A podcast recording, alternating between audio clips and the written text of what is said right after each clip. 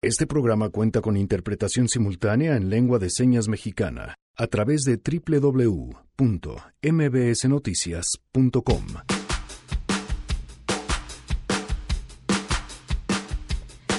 Hoy Frida Guerrera nos platicará sobre los acuerdos e intercambio de información que se dio el pasado lunes en San Lázaro en una audiencia eh, pública de feminicidios de emergencia nacional.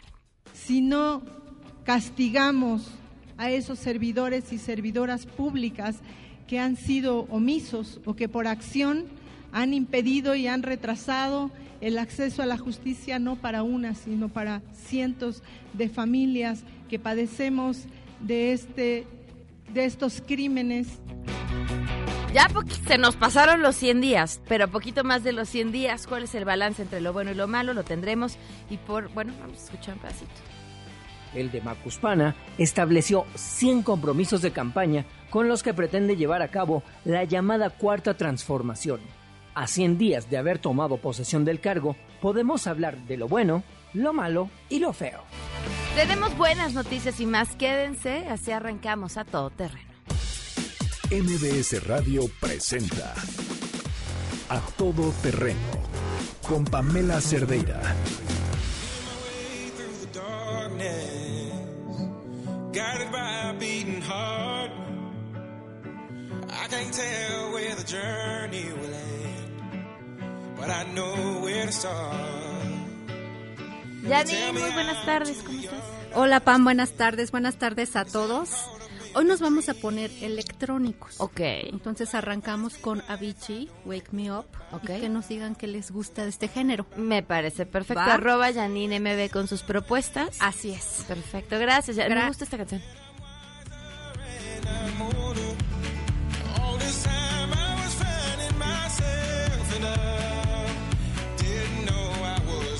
no se los voy a cantar porque no me la sé y entonces tampoco sé cantar. Y entonces estaría guachaguachando en un tono seguramente el equivocado.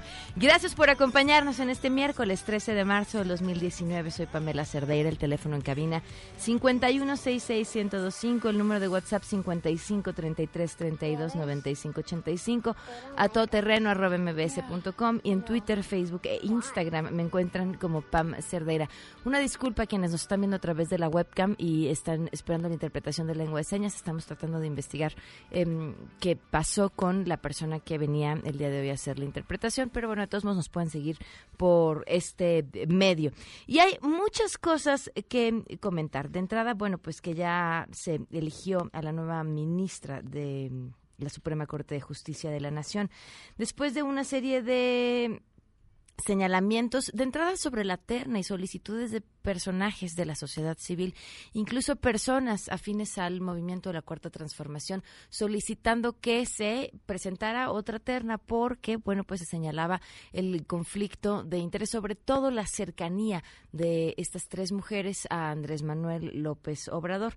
Vale la pena que mencionar que pues quien quedó finalmente como seleccionada es independientemente de su trayectoria eh, esposa de pues un personaje sumamente cercano a Andrés Manuel López Obrador, de entrada pues su constructor favorito. Él ha negado el presidente conflicto de interés en la selección de la ministra y sin duda pues será su trabajo el que el que hablará por ella. Con la información sobre lo que dijo el presidente, eh, Rocío Méndez, eh, esta mañana te escuchamos. Rocío, muy buenas tardes.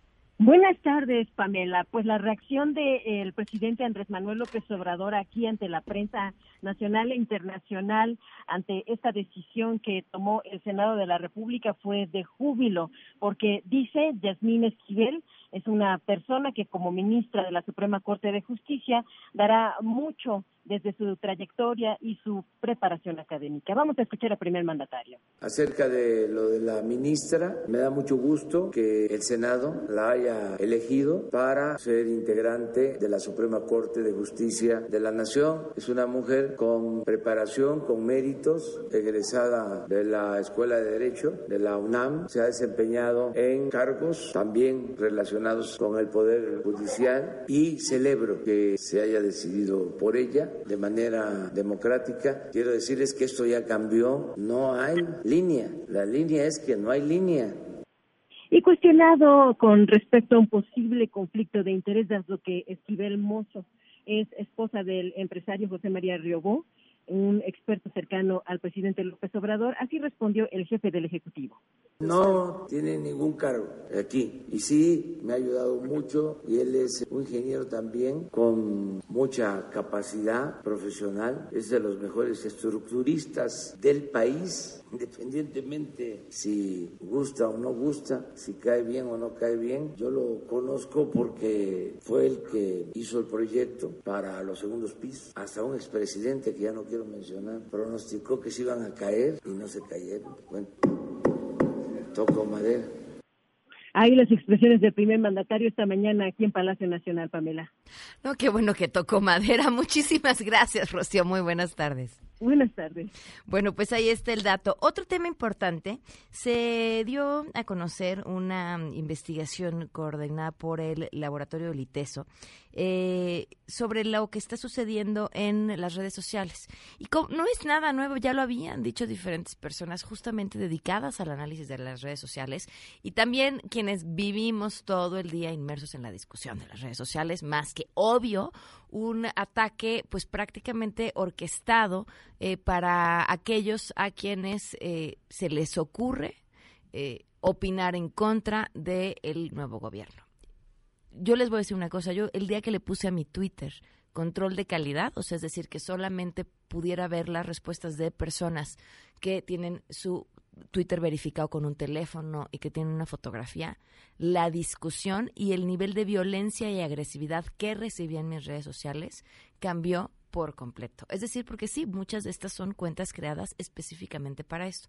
Y así como los ataques a los medios de comunicación o a quienes piensan diferente no son nuevos, a mí, en lo personal, y creo que hablo también por muchas otras personas que nos dedicamos a esto, nunca me había tocado ver un nivel de agresividad como el que se vive eh, desde la campaña hasta ahora cuando se da una opinión crítica, porque no es en contra, aquí nadie está en contra de nadie, todos estamos a favor del mismo país. Una opinión crítica respecto a algo que esté haciendo el nuevo gobierno. En serio. Esto, yo lo he comentado varias veces, es, es un tema delicado porque es un atentado contra la libertad de expresión. De, ay, lloran porque el ataque en Twitter. No, no, no. Cuando tú escuchas a periodistas que se piensan tres veces lo que van a poner y que a veces deciden mejor no poner una opinión porque saben que van a recibir una cantidad de insultos impactantes, lo que se está afectando ahí es la libertad de expresión. Y entonces quienes son usuarios regulares de las redes se pierden de la oportunidad de escuchar una opinión crítica porque esa opinión no va a salir porque la persona prefiere evitarse el conflicto. Es así. Em, y les digo, no es nuevo, sucedía en administraciones anteriores, ¡ah! no como sucede ahora. O sea, 100 a 1, ¿eh? No como sucede ahora. Eh, este estudio justamente da a conocer a este grupo coordinado en redes sociales para atacar a usuarios, medios de comunicación o periodistas eh, críticos al gobierno. Esa es justamente la pregunta que les hacemos el día de hoy. ¿Qué opinan? Y la pueden contestar a través del WhatsApp en el 55 33 32 95 85. A quienes forman parte de nuestra lista de, de difusión justamente en la mañana, les mandamos la pregunta para que pudieran contestar y a lo largo del programa puedan escuchar sus respuestas. El teléfono en cabina para que nos llamen 5166125 y como les decía el WhatsApp 55 33 32 95 85. Hoy se cumplen un año, seis meses, once días del feminicidio de Victoria Pamela Salas Martínez. Su familia sigue esperando justicia.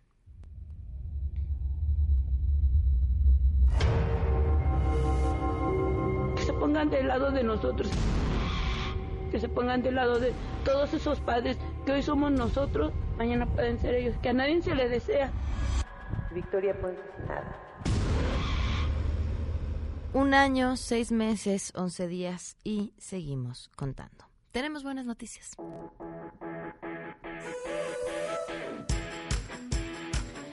Ernestina Álvarez, portadora de buenas noticias este miércoles, te escuchamos. Así es, Pamela. Buenas tardes. Para ti, para el auditorio, la Secretaría de Gestión Integral de Riesgos y Protección Civil de la Ciudad de México, en conjunto con la Cruz Roja Mexicana, firmaron un convenio a favor de la resiliencia, esto para unir esfuerzos y reducir la vulnerabilidad ante fenómenos naturales como los sismos. El primer esfuerzo será implementar el programa de escuelas seguras en toda la capital, en el cual van a enseñar a los niños que asisten a las primarias a identificar riesgos viales, también de primeros auxilios y preparación ante sismos, además de que sepan actuar antes, durante y después de una emergencia.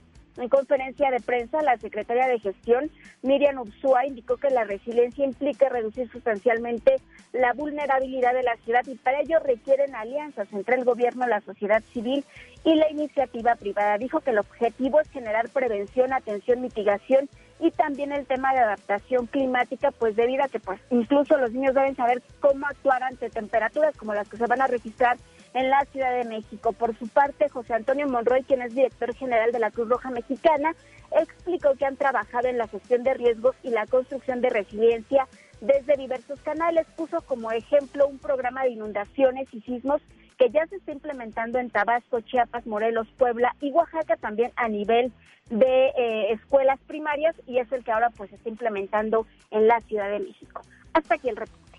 Muchas gracias, Ernestina. Muy buenas tardes. Buenas tardes. Vamos a una pausa y continuamos a todo terreno. En unos momentos, en A Todo Terreno. Frida Guerrera estará con nosotros.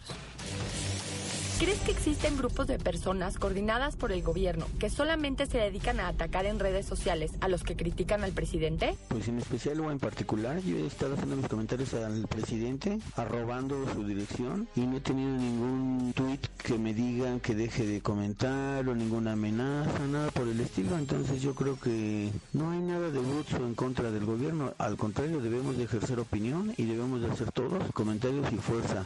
Me gustaría, si en tu Twitter este, Pamela, o en tu programa, pudieras comentar acerca de que efectivamente algunos están sintiendo o recibiendo bots o correos o amenazas. Yo en lo particular no, ninguno. Y eso es bueno porque tenemos que seguir ejerciendo presión. Si durante toda la campaña nos mintió diciendo que iba a bajar la gasolina, que no iba a haber amiguismo, que este iba a ser un gobierno diferente y ha demostrado que no es cierto, no, no sé por qué tendríamos que creerle que él no sabe nada al respecto de las hordas de bots a su favor. Regresamos a todo terreno. A todo terreno con Pamela Cerdeira. Continuamos. Feminicidio en México con Frida Guerrera. No las dejamos invisibles. A todo terreno. Para sacar la voz, despegar tan lejos como un águila veloz, respirar un futuro esplendor más sentido si lo creamos los dos. Liberarse de todo. Frida, buenas tardes, ¿cómo estás? Hola, Pan, muy buenas tardes. Aquí, eh, pues viendo, leyendo, analizando, repasando lo que lo que se ha dado estos últimos días, desde el pasado 6 de marzo hasta pues el día de ayer, que parece ser que lamentablemente las mujeres existen solamente ciertos días del año, pero a la orden, Pam. Cuenta, bueno, tienes muchas cosas que contarnos, este, desde lo que sucedió en el marco de la Internacional de la Mujer, que escribiste una columna al respecto, y en San Lázaro también cuéntanos. Pues mira, eh, después de esta decepción amarga, porque pues sí la, la, la tomamos así en lo personal y en lo profesional, eh, pues eh, ya estábamos desde unos unas semanas atrás eh, planeando esta este foro que se llevó a cabo el lunes pasado en la en el lobby del edificio E de la Cámara de Diputados allí en San Lázaro, presidido por la subcomisionada de feminicidio y en materia de género en la Cámara de Diputados, que es la licenciada Lorena Villavicencio, y pues otra desesperanza. Eh, acudieron a familias del Estado de México, de la Ciudad de México, vinieron familias que nosotros acompañamos de Guanajuato, de Mérida, y los funcionarios invitados, eh, como el fiscal general de la República, la titular de Inmujeres, el propio subsecretario de Derechos Humanos, pues no llegaron. ¿Por? No llegaron al evento, solamente pues unos avisaron que no podían llegar, otros mandaron representantes, como en el caso de, de la Secretaría de Protección Ciudadana. Eh, los únicos, las únicas autoridades que llegaron, eh, pues que tuvieran o que puedan tener en algún momento un poco de más eh, acción fue la subprocuradora de género del Estado de México, la maestra Dilcia, el fiscal de Morelos que llegó tarde, estuvo unos minutos, dio su ponencia, se comprometió a una mesa con las víctimas que pudiéramos este, estar acompañando en Morelos para el día de ayer, eh, que no se dio. ¿Por? Porque no, no, pues era un lunes, de lunes para martes era imposible reunir a las familias, ¿no? Okay. Eh, y, y, pues la respuesta sigue siendo el mismo vacío, Pam. Eh, esto es bien grave. He tratado de, de, analizar con mucha, y de hecho es lo que voy a, estoy preparando para mi columna de esta semana en Vice, eh, con mucha mesura, con mucha objetividad, desde ese plan emergente que presentaron el 6 de marzo, eh, retomando también lo que presentaron con desaparecidos, porque eh, a mí me da como la impresión de que se embonan acciones. O sea, por ejemplo, hablan de, de que se va a coordinar con gobiernos municipales y estatales para la búsqueda del primer aviso de desaparición. Eso lo, lo plantean en el, en el plan emergente de, del tema de las mujeres, pero ya está en el, la ley general en materia de desaparición. Okay. Entonces dices, o sea, como para qué empalmar cosas que no, que ya están. Sí, pero pones algo que ya tendría que estar funcionando. Exacto, que ya tendría que estar funcionando además por el tema de las alertas de género y que ellos lo reiteran con el plan de desaparición forzada. Entonces, eh, en algún momento el padre de Francia, Ruth, esta chica que fue desaparecida el 3 de diciembre y posteriormente encontrada el 10 de diciembre del 2016, bueno, encontraron los restos de ella en el departamento de quien era su pareja, un caso que sigue estancado por, por las autoridades del estado de Guanajuato. Eh, él en algún momento, Arturo Ibarra, desesperanzado dijo, ¿y para qué estamos aquí? Para seguirnos quejando, para revictimizarnos constantemente, para que oídos sordos y que no llegan y los que están no nos pueden dar las respuestas porque quien se quedó desde el primer momento hasta la última eh, pregunta que hubo fue la, la diputada Lorena Villavicencio. Nada más. Ella estuvo ahí con nosotros, estuvo la diputada Esmeralda, que es de la comisión también de, de, esta subcomisión de feminicidios y género en la Cámara, eh, pero nada más. Y es un problema porque desde su trinchera, en, en, realidad lo que se puede hacer es poco. Quienes están actuando y quienes son las autoridades que dices, en el caso de quienes fueron, fueron, hablaron y se fueron.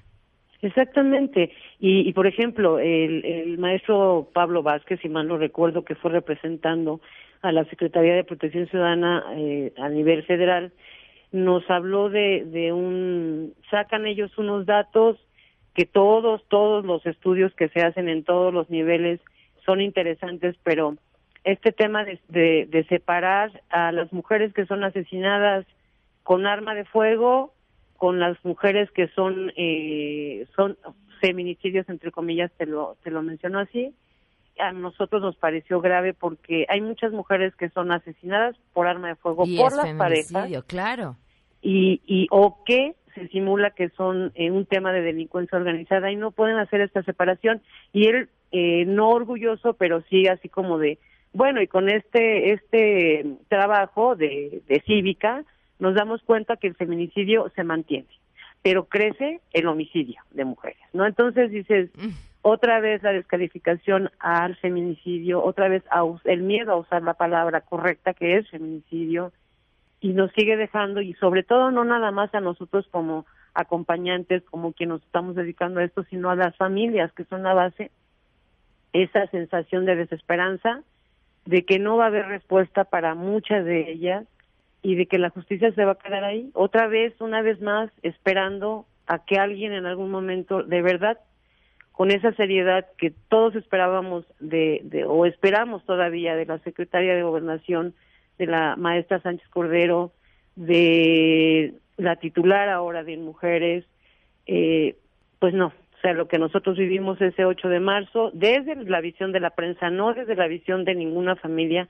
desde lo que nosotros vimos desde la trinchera de la prensa, uh -huh. pues fue lo mismo de siempre, pan con lo mismo. ¿Qué pasó en ese evento? Bueno, para nosotros eh, pues nos invitaron como a todos los medios eh, que nos dedicamos a este tema particular, nos avisaron justo ese día que presentaron su plan. Al mediodía me llega a mí la invitación del evento de, mujeres, nada más lo manejaron así, el evento de mujeres que iba a haber posterior a la conferencia matutina.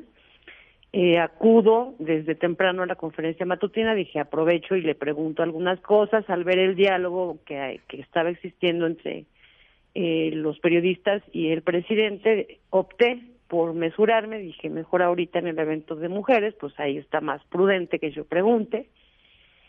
Eh, salimos y nos dijeron que a las nueve nos daban el acceso, nos tuvieron en el corral de prensa, aparte de la gente que estaba en ese desayuno, eh, donde había diputadas, funcionarias, funcionarios, amigas de las funcionarias, algunas activistas reconocidas, eh, periodistas eh, que se ven más que nosotros, donde pues no había no había realmente esa ese contacto con las víctimas reales.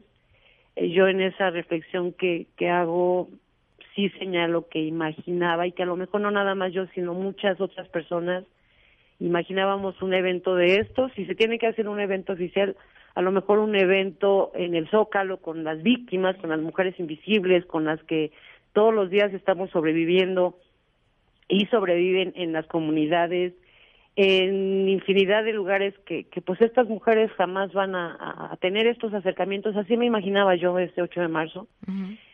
Y no, sea, fue lo mismo. El, el presidente con algunas funcionarias de un tema de mujeres, con algunas eh, personas cercanas a él, eh, discursos entregados, a mí me pareció así, entregados completamente a nosotros. Prometimos estar con el presidente, cuando el presidente ha hablado del tema, pero no lo ha hablado con firmeza, no lo ha hablado con esa Nosotras prometimos estar con el presidente, ese era el discurso del Día Internacional de la Mujer.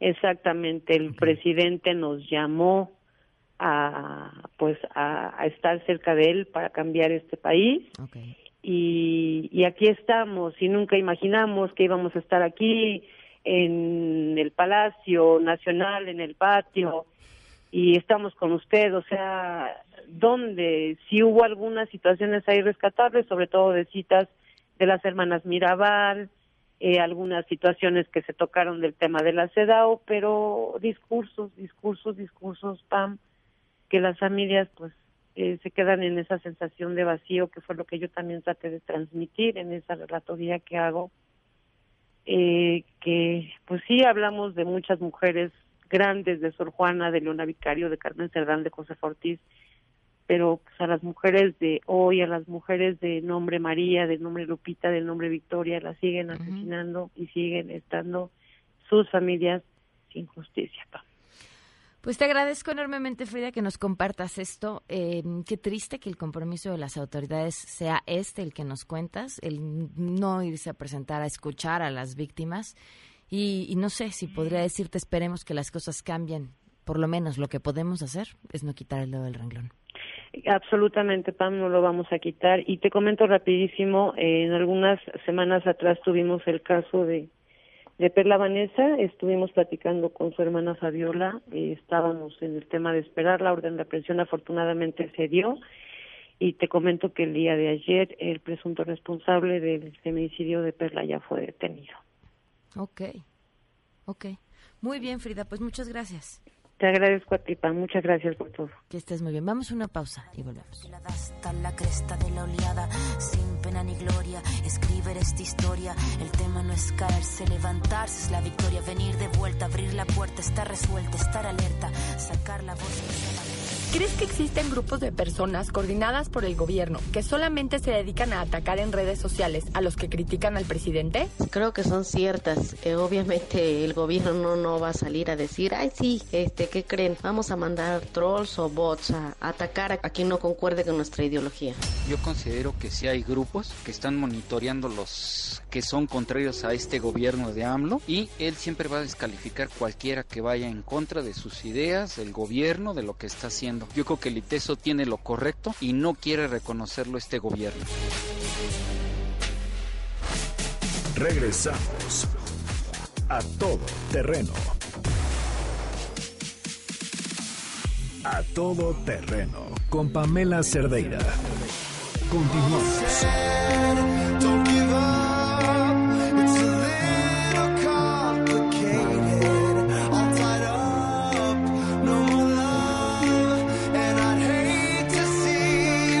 Con 33 minutos. Continuamos a todo terreno. Gracias por seguir con nosotros. Luego nos dicen, ay, es que solo ven lo malo. No, he de confesarles que somos el único programa que cuenta con un defensor del funcionario. Nuestro, no importa qué administración, nuestro defensor del funcionario se encarga siempre de ver o hacernos ver el otro lado de la moneda. En esta ocasión, nuestro también defensor del, del funcionario y, por supuesto, un gran reportero, David Cuellar, nos preparó esto, que es un balance sobre los 100 días del presidente Andrés Manuel López Obrador.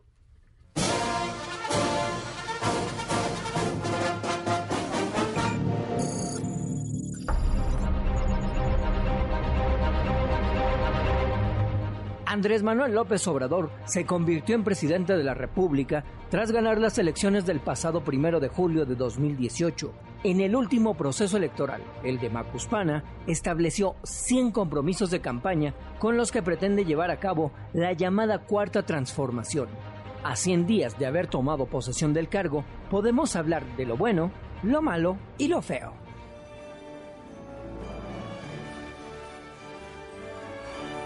Y es que podrán acusar a la nueva administración de cualquier cosa menos de no advertir de lo que ya venían planeando desde la creación del presupuesto federal para el año 2019 en la Cámara de Diputados, donde el Ejecutivo comenzó a afilar sus tijeras, recortes por aquí, recortes por allá. Los primeros en respingar fueron los rectores de las universidades del país, que señalaron que vendría un recorte del presupuesto educativo, cosa que tuvo que ser corregida antes de aprobar la miscelánea fiscal. Y es que al presidente no se le fue el avión, más bien decidió mandarlo a Estados Unidos. El avión presidencial conocido como TP-01, comprado en la administración del panista Felipe Calderón, se puso a la venta.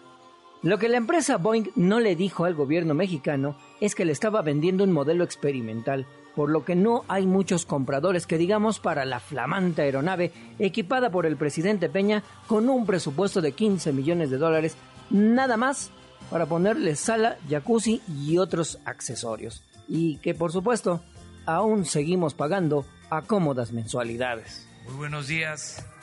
En estos primeros tres meses lo notario ha sido el cambio de forma, y es que quizás una de las principales fortalezas del presidente sea también su mayor debilidad. El mandatario logró lo que ningún jefe de información o director de noticias había podido concretar, que los reporteros de presidencia dejaran de leer boletines y pasearse y que se levantaran temprano y se pusieran a trabajar. Todos los días desde Palacio Nacional, las ya famosas mañaneras son la fuente informativa de primera mano.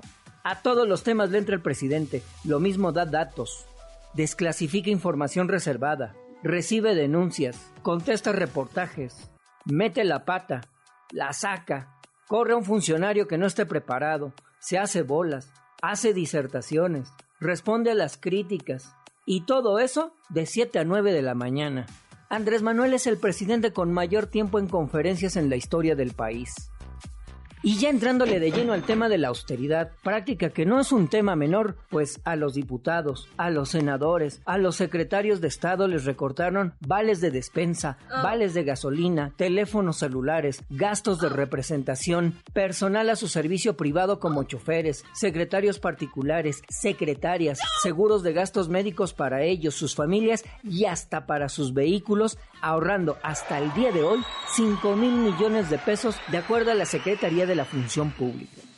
Tema que no ha sido bien visto para muchos es la cancelación del nuevo aeropuerto internacional de la Ciudad de México que se construye en Texcoco. Y es que las pérdidas económicas ascienden a 145 mil millones de pesos provenientes de los fondos del retiro de los trabajadores y que la administración federal anterior decidió invertir en la construcción de la terminal aérea. Y es que a pesar de que el gobierno de Andrés Manuel López Obrador hizo una encuesta, pues tampoco a mucha gente le convenció la consulta aunque a decir de los resultados de esta, la ciudadanía estaba a favor de la cancelación de la terminal, que estaría terminada pues por ahí del año 2024 y que ya venía costando lo doble de lo presupuestado cuando inició su construcción. En medio de todo esto, la Auditoría Superior de la Federación recientemente anunció que en la terminal aérea de Texcoco había ya un desfalco por 328 millones de pesos como parte de las obras de la ahora extinta terminal. Apenas habían pasado unos días del anuncio de la estrategia contra el huachicol cuando nos venimos enterando de que las gasolinerías se quedaban poco a poco sin suministro. Corran todos por su tanque lleno. El pánico hizo presa a los ciudadanos que hicieron filas por horas, incluso por días. Para llenar su tanque de gasolina en entidades como Michoacán y Guanajuato el asunto se volvió un tema serio, pues las largas distancias en los municipios y las actividades agrícolas resultaron severamente afectadas en tanto que Petróleos Mexicanos iba haciendo cuentas de cuántas gasolinerías no les estaban comprando el tanque lleno. Y es que en el tema de robo de combustible la cosa está que arde. El 18 de enero en Tlahuelilpan Hidalgo, uno de los varios municipios que destacan por su actividad en el robo de combustible en el país, 135 personas murieron calcinadas en el lugar y en diversos hospitales cuando estalló una toma clandestina. No hace muchos días en Santa Rosa de Lima, en Guanajuato, pues se convirtió en el nuevo infierno, y es que resulta ser que durante años los tres niveles de gobierno se hicieron de la vista gorda y dejaron que un señor al que apodan el marro se apoderara no solo de todas las tomas de Pemex en la zona, sino que también del pueblo, que se encuentra en la nómina de este señor y a quienes les paga por sacar al ejército con mujeres y niños al frente. Así que ya imaginará menudo problemón que tienen ahí en el estado del Bajío, cuando por fin decidieron meter las manos en el tema y sacar del lugar a ese líder por robo de combustible. Pero dicen es un gobierno honesto y que lucha contra la corrupción. Esa ha sido casi todas las respuestas a las interrogantes. Y es que cuando uno piensa que ya lo ha visto todo, nos encontramos con nuevas formas y más perversas de corrupción que salen a la luz. De la noche a la mañana las estancias infantiles se quedaron sin dinero. El esquema donde el gobierno le da recursos a particulares que cuidan a los niños en estas estancias es revisado en materia de seguridad por los gobiernos estatales, en materia de bienestar a los menores por el DIF y en materia de operación de recursos pues por la Secretaría de Desarrollo Social. Este programa vio su última partida presupuestal en 2018 y a partir de este año serán las madres de familia quienes reciban el recurso que anteriormente se les daban a estas estancias y serán ellas quienes decidan en qué instancia inscribirán a sus hijos. Asunto que a primera vista suena bien, pero que en la práctica pues ha puesto en jaque a los dueños de estos espacios que a un mes de haber perdido su participación federal han duplicado sus precios. La medida la tomaron, de acuerdo al propio gobierno federal, por las irregularidades que encontraron en un reducido número de estancias que tenían como modus operandi registrar un censo mayor de menores fantasmas para obtener mayores recursos públicos. A otros que también les tocó el recorte en una primera instancia fue los albergues para mujeres víctimas de violencia. Espacios que resultan importantes para mujeres y niños que tienen técnicamente que huir de sus casas con lo que traen puesto. Vieron amenazado su destino, pues de pronto a alguien se le ocurrió, pues que era buena idea también darle directamente el recurso a las víctimas en lugar de dárselo a los albergues y pues así lo anunció el presidente. Y benditas redes sociales, diría el propio López Obrador, pues a pocas horas de su anuncio, las organizaciones involucradas en estos albergues levantaron la voz protestando por la medida, que no tenía ni pies ni cabeza. Y entonces, de nueva cuenta, tuvo que salir a recular y anunciar que dichos espacios seguirán recibiendo los recursos necesarios para su operación que ahora será supervisada por la Secretaría de Gobernación innovador y preocupante. Así podríamos definir el abrupto momento al conocer el debut y despedida de los responsables del Consejo Nacional de Ciencia y Tecnología, pues más se tardaron en acomodarse en la oficina que en tener que salir de ella. Y es que si bien dicen ser un gobierno que busca el cambio y erradicar la corrupción, no especificaron si también cambiarían en algunas prácticas como las de usar los cargos públicos como agencia de colocación para el pago de cuotas políticas. Y así entonces el primero en salir a relucir fue el caso del joven David Alexis Ledesma, un estudiante de comunicación social que tendría como encargo la subdirección de difusión de la información de ciencia y tecnología de este país. Pero pues a nadie le cuadró que el joven trajera cartas de recomendación por parte de la diputada Dolores Padierna y ante la presión social el joven decidió poner tierra de por medio y pues finalmente dejar el encargo. En campaña. Andrés Manuel López Obrador prometió sacar al ejército de las calles. Pero conforme fue avanzando el periodo de transición y le fueron dando las cuentas de que en México hay 250 mil muertos en los últimos 12 años, a manos del narcotráfico según el sistema de seguridad pública, que hay más de 37 mil desaparecidos a lo largo de todo el país, según datos conservadores de la Secretaría de Gobernación, que hay muchos municipios fantasmas donde miles de familias han sido desplazadas a lo largo de la geografía mexicana, y es entonces que dio por primera vez reversa. En un anuncio público dio a conocer que el tema de la seguridad rebasó sus expectativas y la información que él tenía. Si bien durante el proceso electoral dio a conocer que crearía la Guardia Nacional, su estrategia cambió y serán los militares los que permanezcan el periodo de cinco años que tardará en integrarse la nueva fuerza policíaca recientemente aprobada por el Congreso de la Unión. Quizás esta primera reforma a la Constitución sea el avance más significativo pues aquellos grupos que estaban inconformes, luego de, los debates y los foros realizados en el Senado de la República y la Cámara de Diputados, en un acto inédito, aprobaron por unanimidad tanto de partidos como de organizaciones una Guardia Nacional que se irá dibujando en los próximos años y que dará certeza tanto a las fuerzas del orden, pero principalmente, dicen, que a los ciudadanos. Y así entonces va caminando esta administración, que a momentos hace pensar que trabaja con un mecanismo de prueba y error.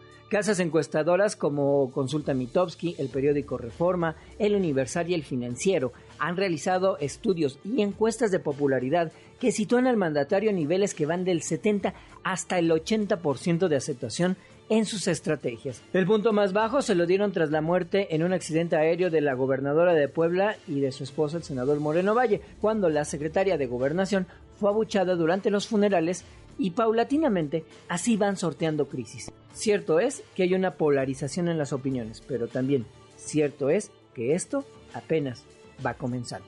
David Cuellar Montero, a todo terreno.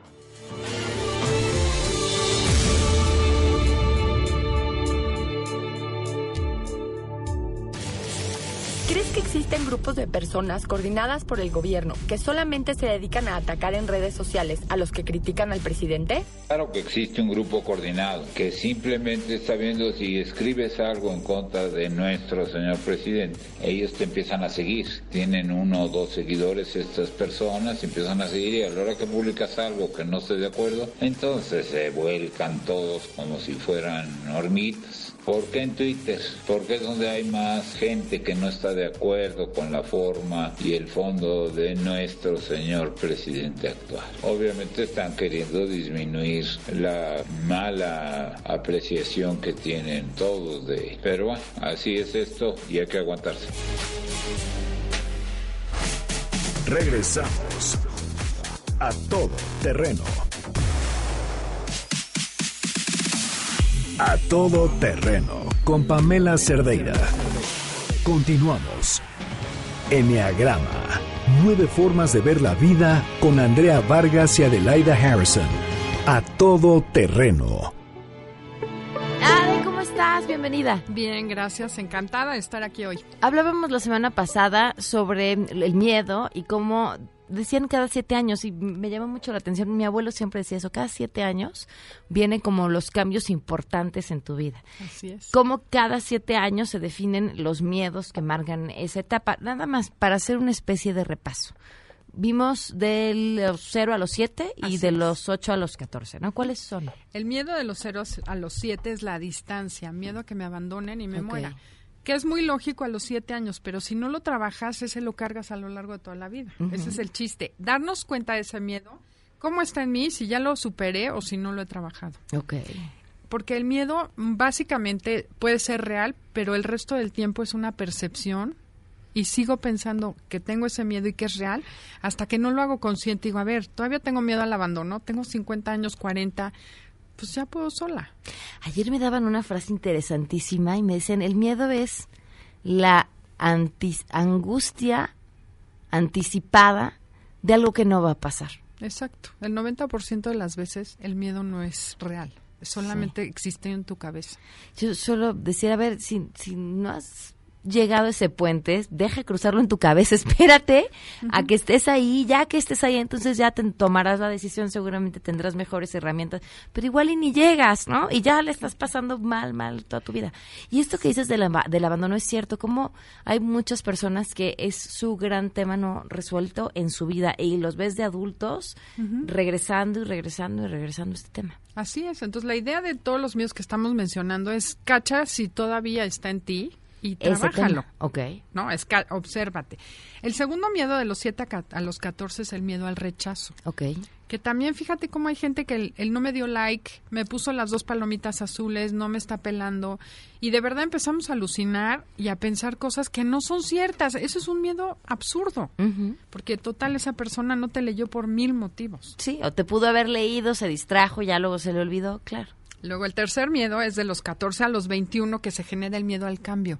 Estoy tan a gusto con mi rutina, no quiero moverme y a los adolescentes la adolescencia se caracteriza por cambios y lo que tienen los adolescentes realmente es pánico al cambio. Por eso tienen que odiar a sus papás para no tener para, moverse, porque si mi mamá es tan atractiva y mi papá es tan buena onda, ¿para qué me muevo? Y lo que tienen es miedo a moverse y tienen que salir. Ok. ¿Qué, ¿Qué pasa cuando arrastras ese miedo a la vida adulta? Pues que te vuelves codependiente o que a lo mejor te la pasas rezongando de todo para que el mundo sea horrible y entonces no me sienta tan mal de tener que dejar algo. Me corren de la chamba y digo, claro que bueno, era la peor empresa del mundo o mi hijo se fue y qué bueno es un ingrato y le dejo de hablar en vez de pensar que me da mucho miedo el cambio. Las adultas, la, edad adulta se caracteriza por eso, ¿no? Porque tienes que dejar ir a lo mejor la juventud, el no poder subir escaleras corriendo, pero si estás atorado enojándote de lo que ya no hay, no ves la sabiduría que sí tienes, la experiencia que sí tienes, que ya puedes decir las cosas sin que te importe porque no te interesa lo que piensen otros. Y la verdad, la edad adulta te da muchos beneficios que no tienen los escuincles de 14 años. Oye, ese es un gran tema. Yo me preguntaba si uno llega a cierta edad en la que puede tener el privilegio de ser grosero. Y quiero aclarar o especificar esto de ser grosero. Eh, es decir, lo que piensas, como lo piensas, sin temor a que dejes de agradar por pensarlo. Porque sí lo, lo vemos mucho en la gente, sobre todo muy mayor, y, y, luego me di cuenta que yo ya estaba en esas. Ese es un ejercicio de confianza cuando le dices a alguien, no me gustó lo que trajiste, gracias, pero no me gustó, no como eso, este fue específicamente mi caso, o, o, si era un síntoma de la edad, de que a lo mejor ya me está valiendo gorro y me estoy volviendo hasta un poco grosera.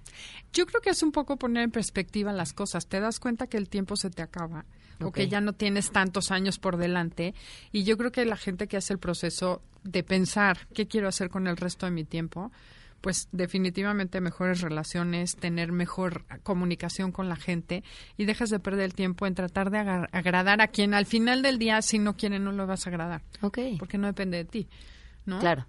Que esa es la crisis de los 28 a los 42, el miedo a perder. Pero una vez que sueltas el miedo a perder, curiosamente es cuando tienes las cosas. El otro día decía un invitado en el programa de nuestro radio, decía, perder por miedo a perder porque el miedo a perder a una persona te hace acosarla, ser posesiva, ser codependiente y eso es exactamente lo que hace que esa persona se vaya. Okay. Entonces el miedo a perder la juventud te vuelve ese viejo ridículo que estás pintando los señores que se ponen, no sé, se pintan el pelo, que hacen ridículo, andan en coche convertible tratando de llegar chavitas de 15 años y lo único que hace es perderse a sí mismo. Ese es el miedo exageradísimo, ¿no? Okay. bueno, el chiste es perder ese miedo y aprender a decidir qué quieres hacer con tu vida, qué quieres no que tienes o que deberías ser. Ok. ¿No? Entonces, finalmente de eso se trata. Y lo interesante es que después vas regresando a los mismos miedos, pero en sentido espejeado. ¿Cómo? Por ejemplo, de los 49 a los 56 tienes otra vez miedo a perder, a perder la comodidad, a perder la salud. De hecho, Roberto Pérez dice que a los 56 años vivimos la crisis más grande. De los 52 a los 56 es la crisis más fuerte del ser humano, donde se vuelven eliges seguir, irte con el cuerpo y dejarte morir mentalmente, o eliges crecer mentalmente aunque el cuerpo vaya decreciendo. Ok. Las personas que eligen ser adultos sabios, que siguen aprendiendo y dicen, a ver, mi cuerpo no está en óptimas condiciones, pero yo puedo seguir usando mi mente al 100, esas personas se vuelven gente sabia y en cambio los otros se vuelven viejitos amargados. Ok. Entonces en esa edad es la... Oye, es una crisis de la que nadie habla. Hablan de la crisis de los 30, hablan de la crisis de la crisis de los 40, sobre todo en los hombres, pero de los 50 ya asumimos que ya está todo resuelto. No, y hay otra vez una cantidad de crisis enormes. Esa es una. Luego de los... Eh, hay otra más que se... Bueno, como va en regreso, perder la rutina es un poquito antes de los 49, 42 a 49, es que lo estoy diciendo al revés. Oh, espérame. Es la, la, la que coincide con la adolescencia, con los... No, pero... perdón. Sí, con la espejeada de la adolescencia, que es el miedo al no, cambio. del joven, del adulto joven, del Ok. 21 a los 28. Ok, ok, ok. Es miedo a, la rutina. Ah, ok. A que no quiero seguir igual. Entonces, esa edad que a lo mejor las mujeres dicen, ya estoy harta de ser mamá, nada más quiero hacer algo con mi vida, quiero emprender, quiero hacer cosas diferentes. Ok. Luego hay otra de los 50, 49 a 56 que es el miedo al cambio. Ok. Que es esa edad en que ya estás estable, ya todo está bien, entonces ya no quieres que cambie nada y ese día decide casarse uno de tus hijos o te sale un hijo que salió del closet, cosas que no tenías consideradas y que tienes que reacomodar tu vida. Ok. Si tienes tanto miedo al cambio, obviamente te resistes y entonces es cuando más sufres y menos propositivo eres. Después hay un miedo de los 56 a los 63 que es el miedo al rechazo. Cuando ya empiezas a sentir que los hijos te alucinan, que ya te dejan, que se fueron. Y el último miedo que se presenta de los 70 a los 84 es otra vez el miedo al abandono, a la distancia, cuando ya los viejitos se sienten solos, no te vayas, no me dejes. Vuelve a surgir Como ese decías, el miedo mismo por la miedo vulnerabilidad de la edad. de los primeros años de la vida. Así es. Qué interesante, de verdad, herramientas para ay, en esta vida, fluir, fluir, que es, que es lo más importante. Pueden eh, seguir Enneagrama los sábados a las 12 del día en esta misma frecuencia y en Twitter, Facebook e Instagram Enneagrama Conoce. Así es. Muy bien, muchas gracias. A ti, muchas gracias. Y de esto se hablará en las próximas horas. A todo terreno.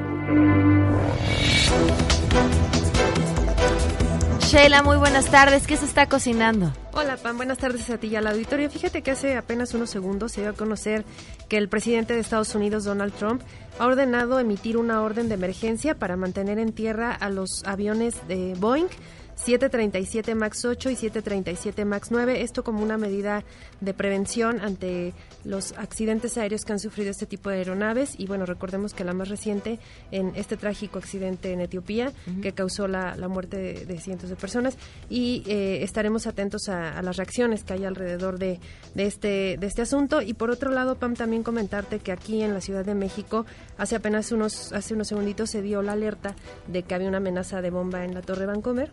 Eh, hace unos segundos también eh, Vancomer emitió un comunicado en el que explica que efectivamente hubo una amenaza, pero que se encontraba todo en orden, eh, no le daban eh, realmente la importancia a, a esta amenaza, sin embargo, como medida de preve- prevención y precaución, decidieron evacuar la Torre Vancomer, que se encuentra aquí en Reforma y Lieja, para nuestros amigos que circulen por la zona y vean mucha gente. No Es ocurre nada, es solamente una medida de, de prevención. Y también como medida de prevención se desalojó la torre eh, Vancomer que se encuentra ubicada en Mariano Escobedo, que también es un edificio muy alto y eh, pues para evitar cualquier eh, suspicacia o, eh, también hay elementos ya de la Secretaría de Seguridad Ciudadana atentos a, a esta emergencia que realmente no pasó a mayores pero es solamente para prevenir. Una falsa amenaza. Muchísimas gracias, Gracias. Sheila. Buena tarde. Nos vamos, se quedan en mesa para todos. ¡Ay, antes de eso! Oigan, ¿quieren subir videos, bajarlos, descargarlos, ver películas, series, así de volada, de volada? Axtel Extremo, gran internet para subir de volada todas sus fotos, videos, disfrutar al máximo de sus redes sociales y lo pueden tener por 550 pesos al mes. Ahí les va 100 megas. Contraten en axtel.mx y así eligen Axtel Extremo. Vamos ahora sí, nos vamos. Adiós.